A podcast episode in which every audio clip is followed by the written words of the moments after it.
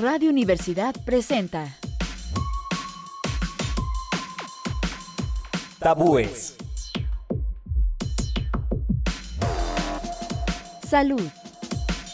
Cultura. sociedad,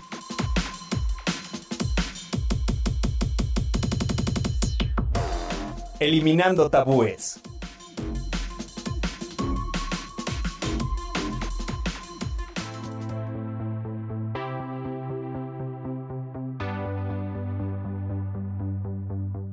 Hola, ¿qué tal? Muy buenas tardes, tengan todos ustedes bienvenidos a una emisión más de Tabúes. En esta ocasión una muy muy especial, así que les recomiendo que se queden con nosotros los siguientes minutos para que compartan este tema de reflexión que queremos poner sobre la mesa y compartir con todos ustedes. Hoy en Tabúes, precisamente con motivo del mes de la mujer, quisimos invitar pues sin duda alguna a la mujer que en estos momentos eh, ha tomado los reflectores, pero no por el hecho de ser mujer, y eso es lo importante, pero sí ha marcado un, un, antes y un después en la historia de la Universidad Autónoma de Aguascalientes. Por supuesto, me refiero a nuestra rectora de la Benemérita Universidad Autónoma de Aguascalientes, la doctora Sandra Yesenia Pinzón Castro. Bienvenida, doctora, ¿cómo está? Muchísimas gracias, Gaby, un gusto y con muchos saludos y abrazos para toda tu audiencia. Gracias de verdad por hacernos este honor, hacernos este espacio en la agenda y platicar con el público de Radio Universidad. Creemos muy importante, precisamente en este espacio en donde retomamos temas en donde todavía hay ciertos prejuicios, falsas creencias, en donde tratamos de contribuir con este granito de arena para contrarrestar esa desinformación que existe y que el público pueda acompañarnos en esta reflexión que siempre les hacemos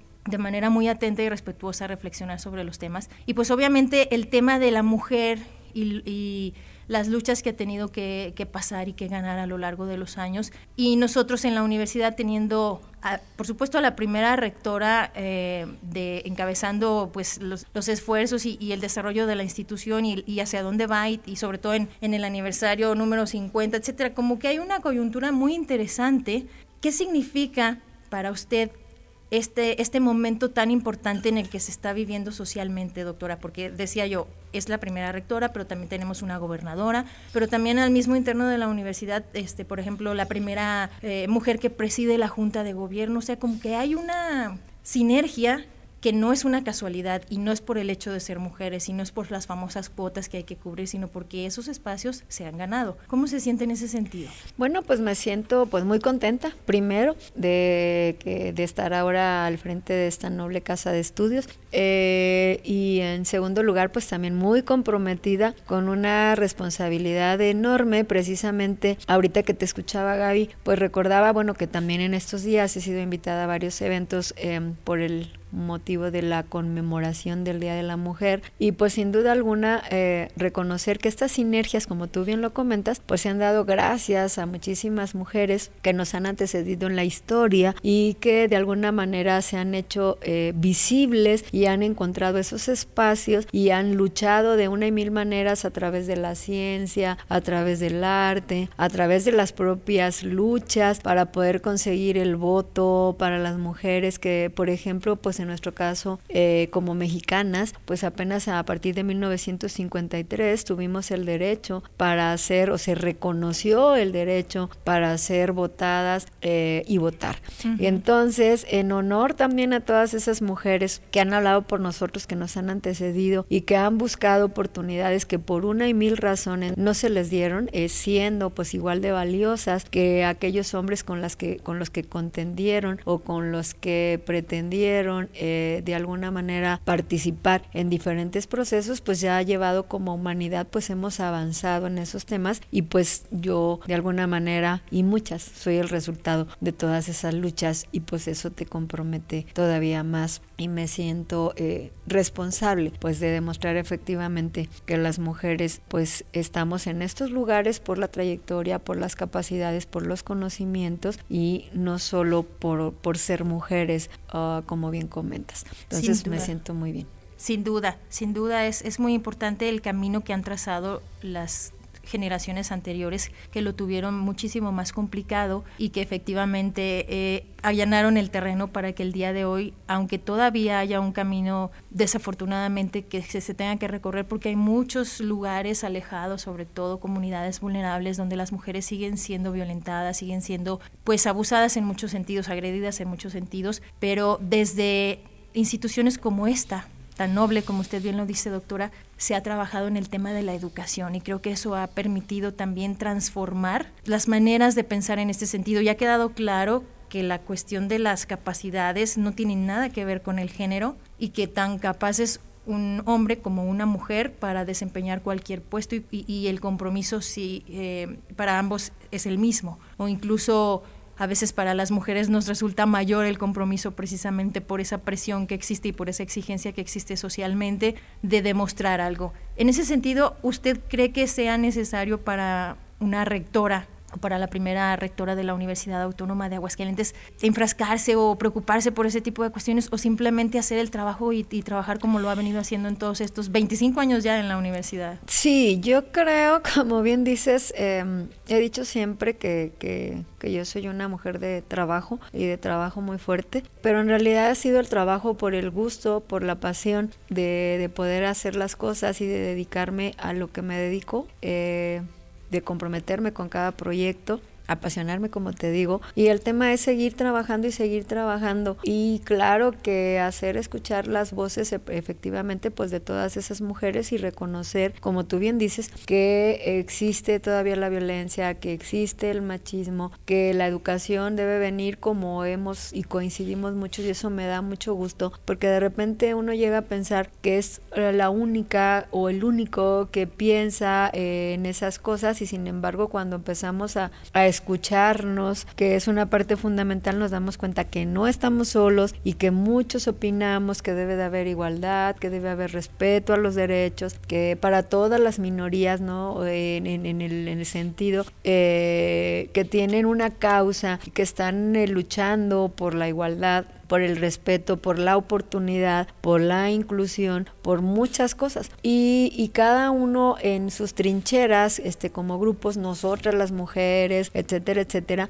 pues vamos abonando a tratar de construir una mejor sociedad, que sea igualitaria, que haya el respeto y sin duda alguna, pues sí, voy a seguir trabajando es el compromiso. Y como bien comentábamos antes de entrar al aire, pues sí, yo siempre he agregado en ese dicho mexicano que el amor y el dinero no se pueden ocultar, ahí yo agrego el trabajo, sin duda alguna, y no se puede ocultar. Eh, eh, ese es el tema.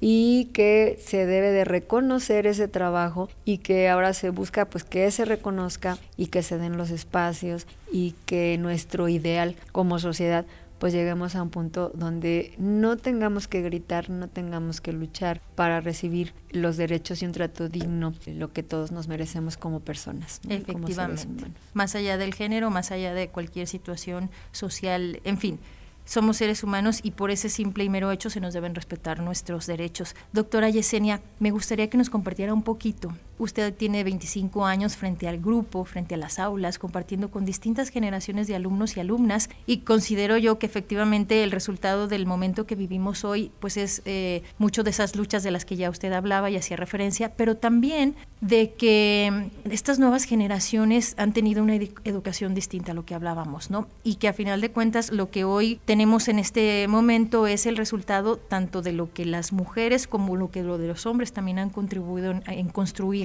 Le decía, tiene 25 años ante las aulas, ¿cuál es la diferencia que usted ha visto en la evolución de estas generaciones, tanto en hombres como en mujeres? ¿Cómo pensaban hace 25 años y cómo los ve ahora en este sentido de creo yo que ya ni siquiera toman en cuenta este tema las nuevas generaciones, ¿no? Fíjate que es súper mega interesante. Claro que he sido testigo de la generación, de los cambios de generaciones que me ha tocado convivir y eso es también lo apasionante de la docencia, que de alguna manera yo siempre he pensado que debemos compartir y coordinarnos y aprovechar lo mejor de todas las generaciones. No es que unas sean más malas o más buenas que otras, sino que todos somos diferentes como generaciones, nos tocaron contextos diferentes, eh, educación, como tú dices, a lo mejor diferente, y, tenemos que tratar de, entendernos y de conectarnos y de aprovechar este, todas esas virtudes, ¿no? A mí me maravilla por los chicos ahora que son nativos de la tecnología y que tienen otros espacios y yo les digo, pues es que tienen el conocimiento en sus manos aquí, es que ustedes quieran, porque tienen acceso a todo lo que ustedes quieren aprender y la labor de nosotros aparte de eso de la técnica pues está más en la formación o también de manera muy importante en la formación de las personas, de los valores y en la contribución desde nuestro terreno que es la educación en hacer pues mejores personas, mejores ciudadanos y que utilicen esto como una palanca de desarrollo personal de sus familias, de sus comunidades, de sus ciudades y que resuelvan los grandes problemas que es lo que esperamos. Les digo, fíjense lo que esperamos. O sea, que, que con su profesión traten de abonar a resolver los grandes problemas que tenemos como sociedad. Eh, entonces, la verdad, eso ha sido muy bonito el tema de las generaciones, pero también es cierto, hace muchos años, y sigo haciendo esa dinámica, aunque no lo creas, en mi clase, y les preguntaba, eh, definan o completen una frase con eh, decir, las mujeres que dan comida congelada a sus hijos son, y tenían que completar con una palabra. Y entonces ha cambiado eh, diametralmente y a lo largo de los años lo sigo haciendo. Y en un principio pues obviamente algunas posturas de educación son flojas, son hasta desnaturalizadas, irresponsables, hasta obviamente las que ya empezaban a trabajar y, se va, y se va incorporando y ya cada vez más son prácticas, están ocupadas, son trabajadoras. Entonces es un ejercicio bien interesante que me ha permitido evaluar cómo va cambiando la perspectiva eh, y el contexto en el que viven los chicos. Lo mismo pues en todas las opiniones de las libertades, de cómo se deben vestir las chicas, como los chicos, el respeto entre ellos, la solidaridad ya también como bien dices entre los chicos porque ya están en otra época para entender estos temas de igualdad. Entonces eso demuestra que como sociedad pues hemos ido avanzando y que eh, también eh, pues enfrentamos otros retos otros retos en la educación para poder resolver ¿no? los temas de depresión, los temas de ansiedad, los temas de todos los factores que sin ser académicos estrictamente tienen un impacto muy importante en el desempeño de los estudiantes eh, académico y profesional. Eso es lo, importante y lo bonito de la formación a nivel universitario y bueno, particularmente de la Universidad Autónoma de Aguascalientes con ese, este sentido humanista y esta responsabilidad de formar mejores seres humanos, de una formación integral y no meramente académica, sin duda. Doctora Yesenia, tengo que hacer una pausa en este momento, si me lo permite, pero eh, al, al regreso de esta información en donde compartimos con el público justamente información relacionada con este techo de cristal y estas luchas femeninas o feministas, como las queramos llamar, vamos a regresar para seguir platicando con usted aprovechando que la tenemos aquí, queremos exprimir al máximo este tiempo que tenemos. es breve, pero muy sustancioso. Así que vamos a esta información y no se vayan para que pues al regreso nos acompañen a continuar esta charla con nuestra rectora, la doctora Sandra Yesenia Pinzón Castro. Ya regresamos.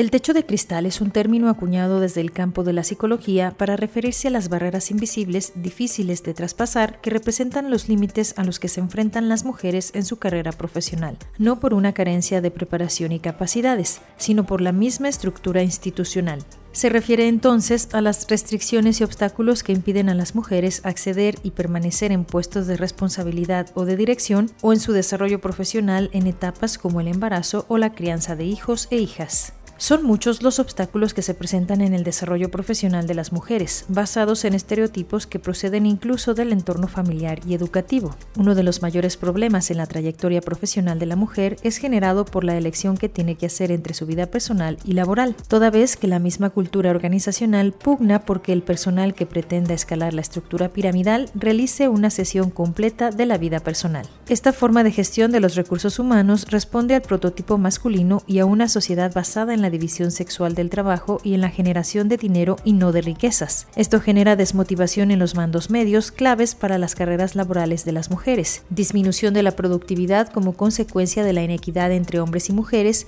y una escasa diversidad en la composición de los grupos de trabajo gerenciales, que puede derivar en la toma de decisiones pobres y sesgadas. Aunado a todo esto, la escasa flexibilidad organizacional y la falta de oportunidades para las mujeres tienen como consecuencia la pérdida de talento en las instituciones. La falta de avances en la paridad de género no está provocada por una escasa motivación, confianza o liderazgo en las mujeres. El problema es fruto de una cultura empresarial que no está adaptada a tener líderes de ambos sexos.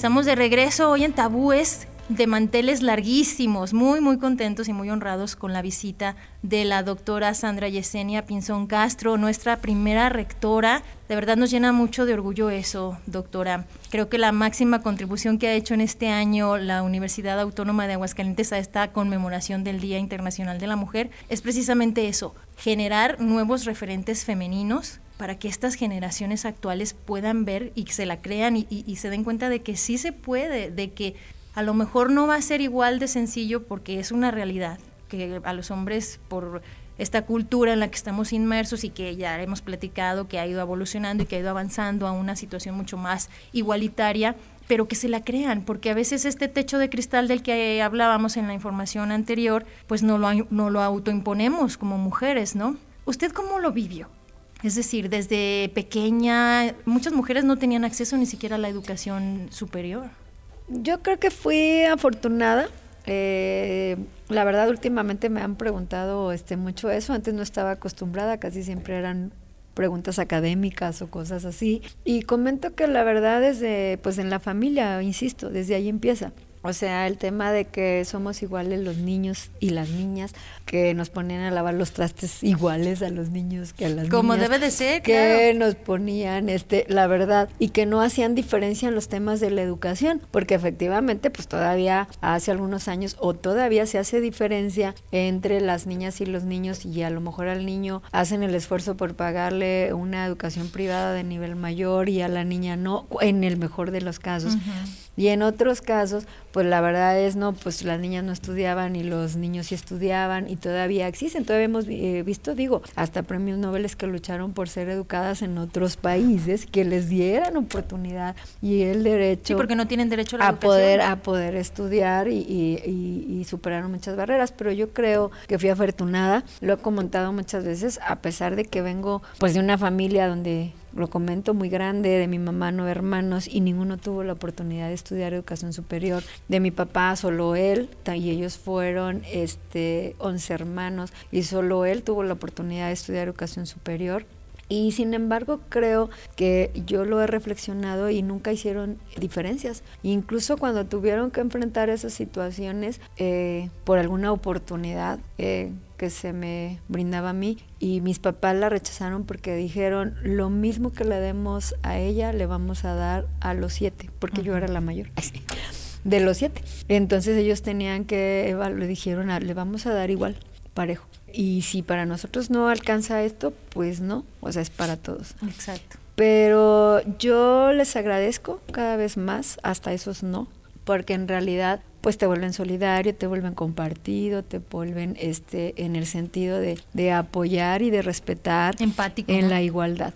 Entonces yo creo que de ahí viene eso, como te digo, ha sido el apoyo para seguir adelante, para estudiar y para lo que queramos hacer eh, y pues así es que llegó hasta aquí a la universidad primero y luego a los 25 años en la universidad y ahora pues a la rectoría de esta casa de estudios pues con mucho trabajo, con mucha pasión, con una convicción de verdad de que la educación o mi, mi, contribución al país estaba aquí cuando yo llegué a la universidad y que en cada grupo de 50 alumnos, alguno que considerara que yo podía aportarle algo, pues lo iba a llevar a sus empresas y se iba a multiplicar. Creo que es una de las mejores inversiones que se pueden hacer en un país, en la educación de sus sociedades, para poder avanzar y pues contenta de estar aquí. Sin duda. Eh, cuando se abordan este tipo de temas que son tabú y que todavía hay muchos eh, prejuicios y estigmas y cosas,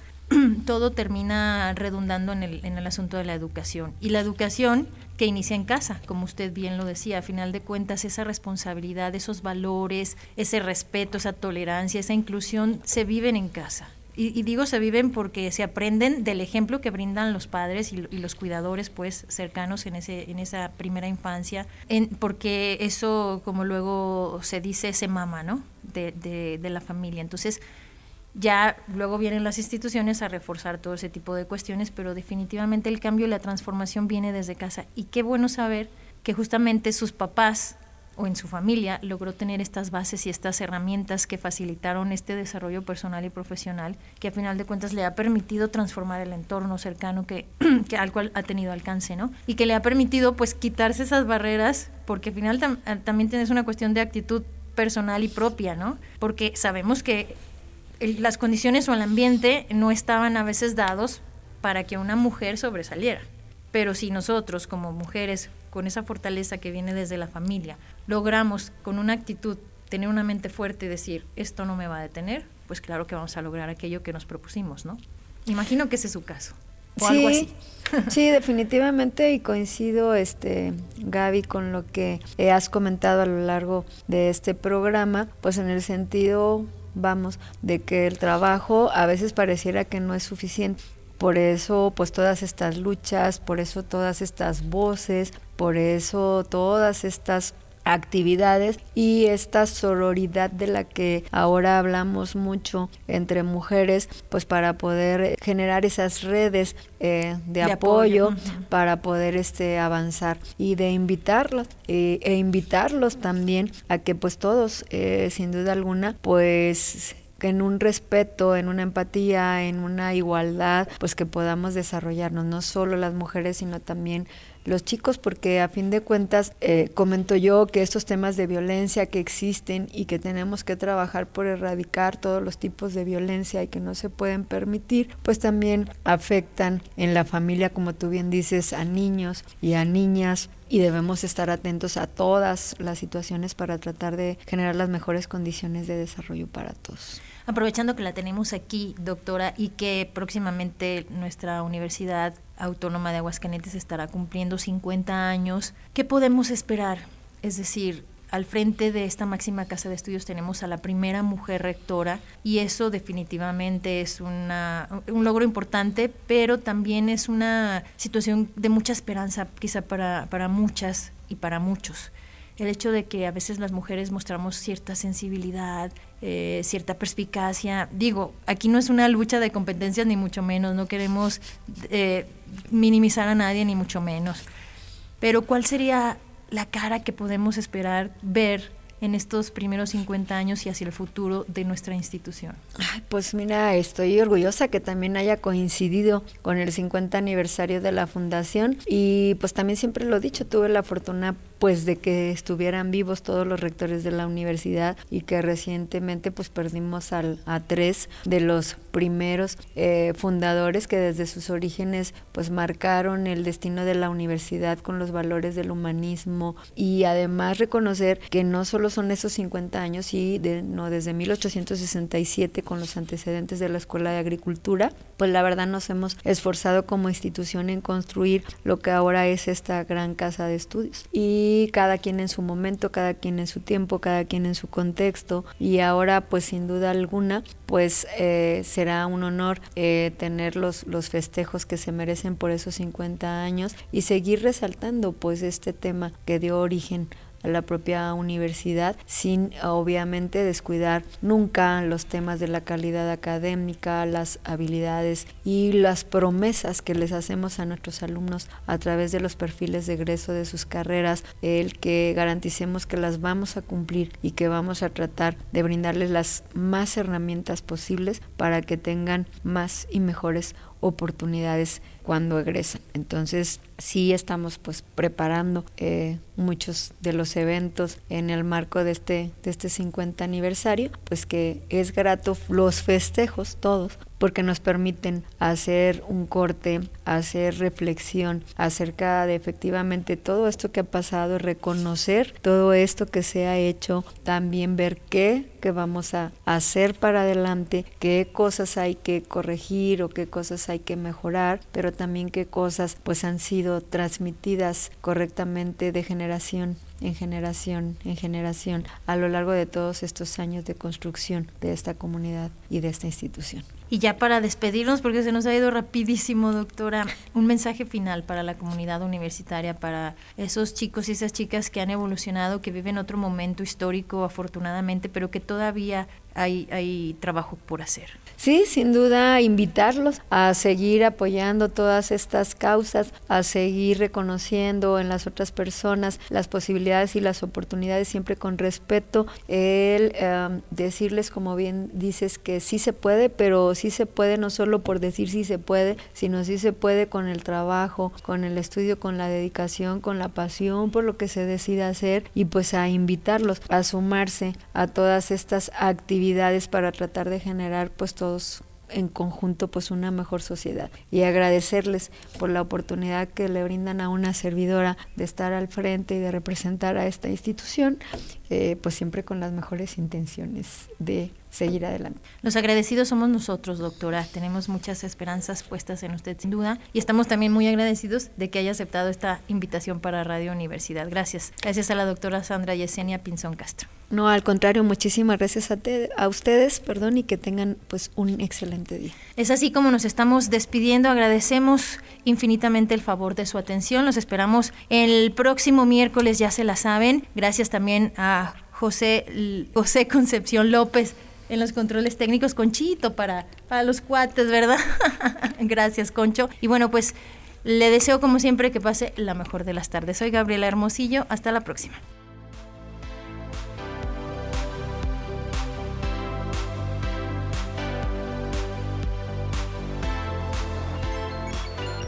Radio Universidad presentó Eliminando tabúes.